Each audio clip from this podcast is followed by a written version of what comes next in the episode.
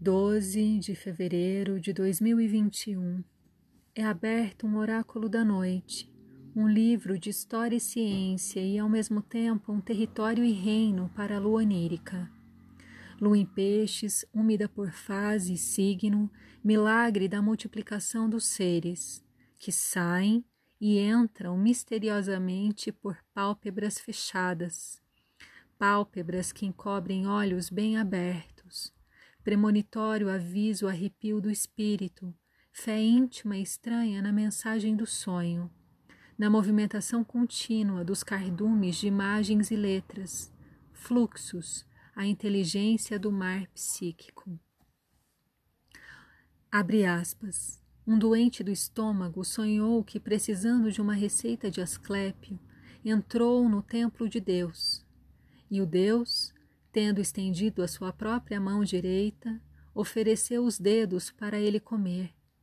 Foi curado comendo cinco tâmaras, pois também os bons frutos da tamareira são chamados dedos.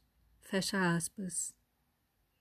Um absurdo para a mente racional, o contato com o avesso do avesso dos corpos imundos, seus deslizes, afogamentos e também seus encontros e curas, da boca aberta do livro Território, Reino, Oráculo, escorre a saliva de água salgada.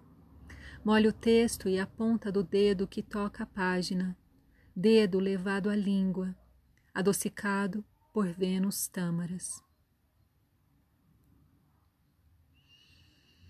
A Vênus, regente do dia, se exalta em peixes, signo onde está a lua entre aspas, Artemidoro, nascido no século II na colônia grega de Éfeso, hoje Turquia. Viveu em Roma como sábio, médico e intérprete onírico. Trecho do livro Oráculo da Noite, a História e a Ciência do Sonho, de Siddhartha Ribeiro. Efemérides, fuso horário de Brasília.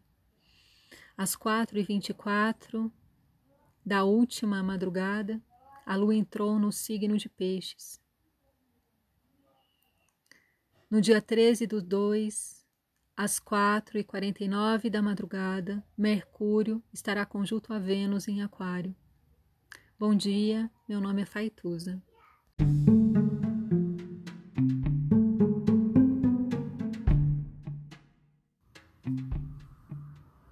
Olá, meu nome é Faituza e este é um espaço de astrologia.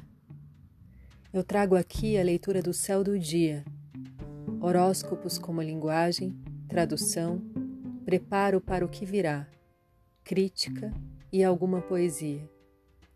Horóscopo entregue ao cor, boca, língua, voz de uma convidada ou convidado especial.